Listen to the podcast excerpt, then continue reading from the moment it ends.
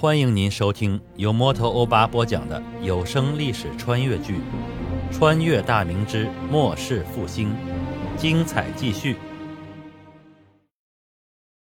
滁州府河州城，高迎祥、张献忠等一众贼将意气风发地站在城头，看着部众潮水般的涌入城中。高迎祥喜道：“破了河州，兄弟们快活三日。俺打算遣一支人马打滁州，哪位兄弟愿往啊？”说着，眼睛看向张献忠。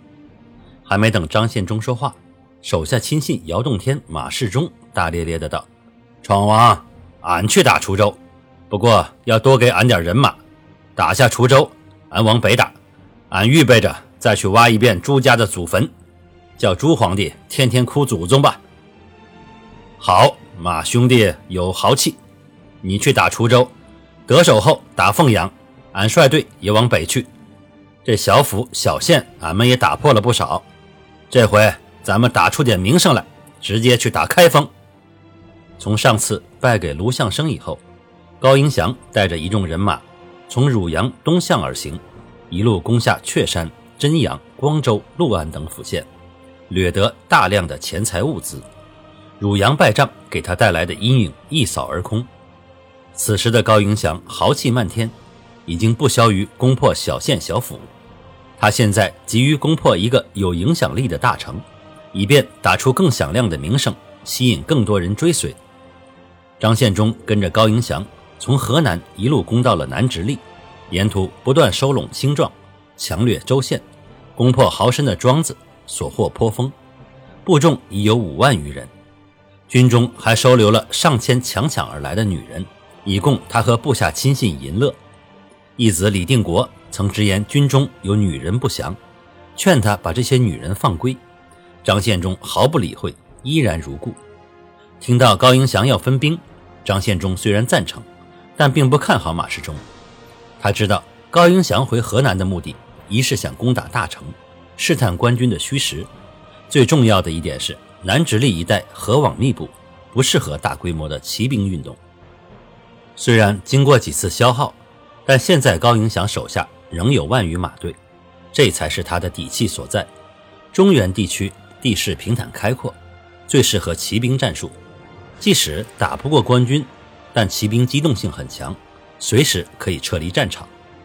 张献忠笑道：“闯王。”俺跟你去打开封，要是打下开封，咱们义军可就名声大振了，天下的英雄都会来投奔闯王。开封的周王可是头大肥猪啊，破了开封，宰了周王，咱们就发财了。哈哈哈。高迎祥知他狡诈，只想跟在自己后面吃肉，不愿轻易折损人手，所以并不勉强他，但心中已经对他生厌。高迎祥笑道：“有张老弟这样的豪杰帮忙。”打下开封不在话下，废话少说，兄弟们快活去吧！哈哈哈。年已四旬的河州知府赵云生平静地坐在大堂主案的座椅上，身穿一身崭新的官服。原先的官服在守城时已经脏乱不堪，破城之后他回到衙门换了下来。周判李据坐在堂下，官服上满是鲜血。右手还拎着一把布满缺口的宝剑，同知高德友已在城头被贼一箭射穿脖颈而亡，其余的州衙书吏、衙役已经逃散一空。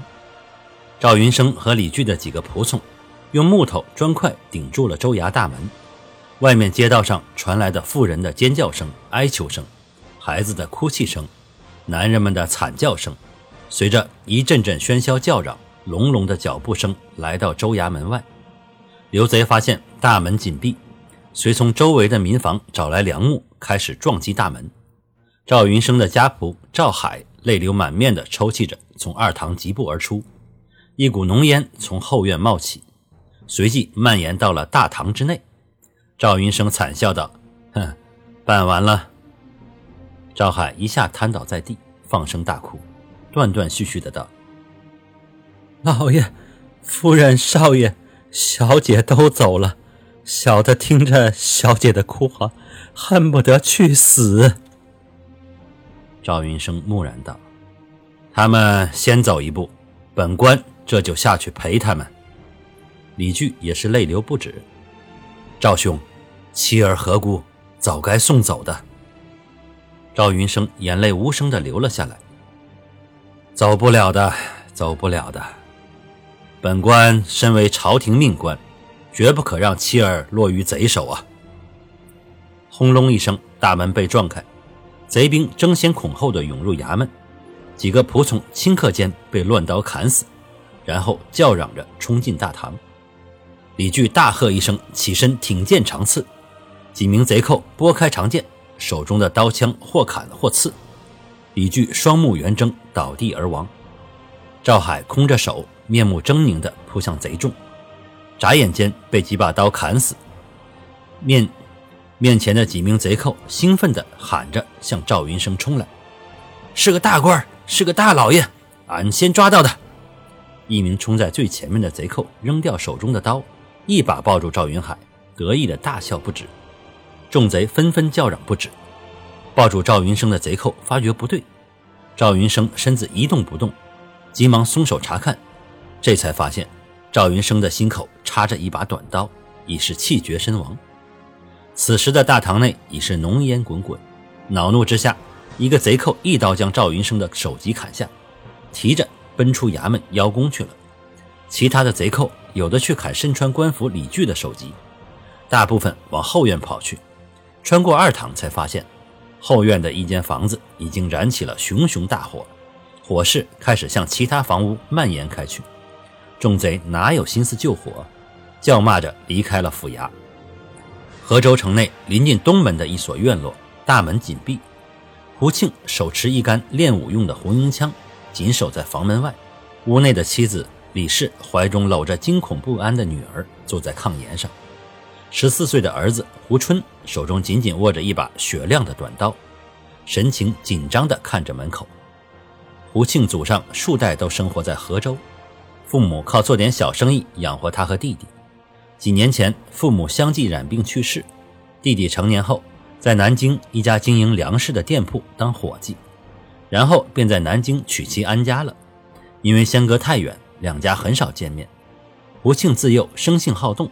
七岁时拜了城内的一个武师学艺，成年后娶了李氏，生下一子一女。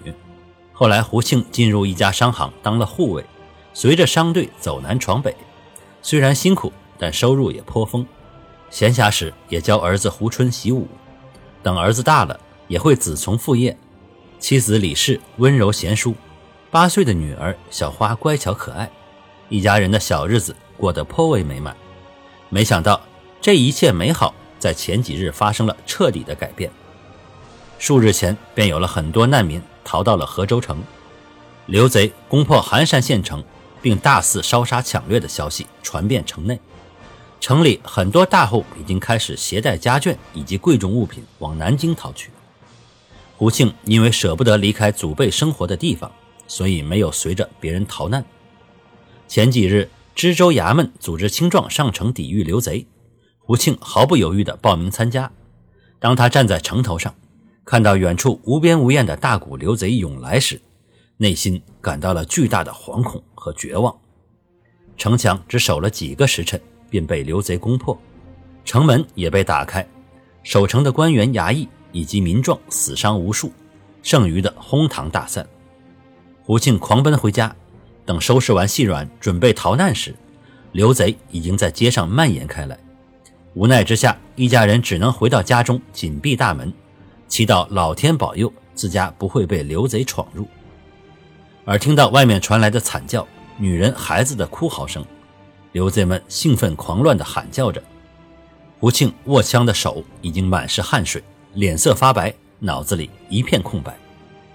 突然，一片杂乱的脚步声停在大门外，几声闷响，几个贼兵开始从外面撞门。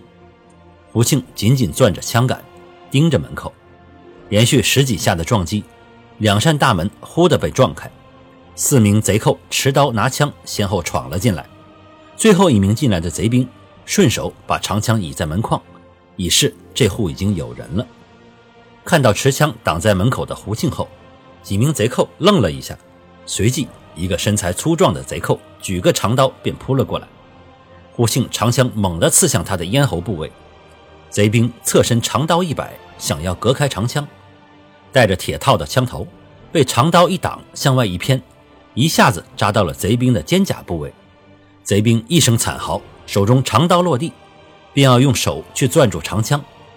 胡庆迅速将长枪从贼兵的身体里抽出，然后一个弓步往下一扎，枪头扎进了贼兵的小腹。贼兵面部疼得顿时扭曲，想叫喊却发不出声。浑身的力气仿佛一下子被抽空一般，慢慢的跪倒在地。胡庆后撤一步，把枪头抽出，大股的鲜血从贼兵的腹部涌了出来。贼兵扑通一声向前扑倒，身体扭动了几下后便寂然无声。剩下的三名贼兵对视一眼后，迅速分散开来，呈半圆形将胡庆围住。一名贼兵低喝一声，手中的长枪刺向胡庆。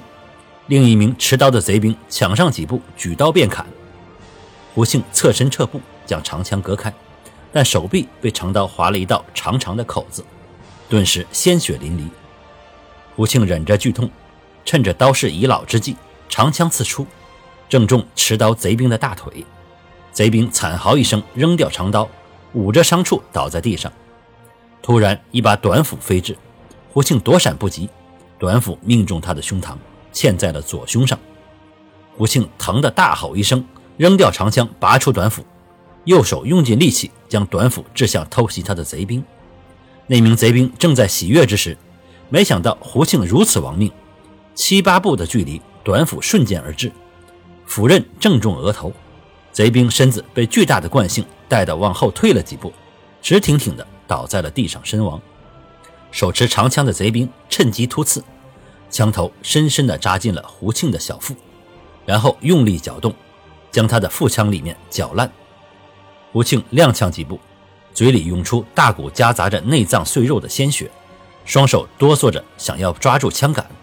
贼兵嘿的一声，长枪往里一捅，然后猛地抽出。胡庆的身子如同掏空的破麻袋般向前扑倒身亡。受伤倒地的贼兵见状，忍着疼痛喊道。老老七，快来帮我！老七扔掉长枪，跑过来看了一眼，转身从胡庆的袍子上撕下一截，然后蹲下身子，边给受伤的贼兵包裹伤口，边说：“真他娘的晦气！这点小地方能折了老常和大齐，哪来的汉子比官军还扎手？”受伤的贼兵道：“行行了，你赶紧回屋去翻翻，看架势，说不定还有好东西嘞。”老七捡起一把长刀。起身走向屋子，边走边骂道：“早知道去他娘的别处抢了，真他娘的邪门！”坐在地上受伤的贼兵叫道：“老七，小心点老七一脚踹开房门，迈步进入屋内。小小的厅堂内只有桌椅。老七往屋里一看，发现一个俏丽的女人正用仇恨的眼神看着他。一个小女孩紧紧地抱着他的腰身，惊恐地看向他。老七大喜道。呃，驴驴驴儿，这里有婆婆娘，呃，俊俊俊的很。感谢您收听由摩托欧巴播讲的历史穿越剧《穿越大明之末世复兴》，欢迎加入我的八分圈，下集精彩继续。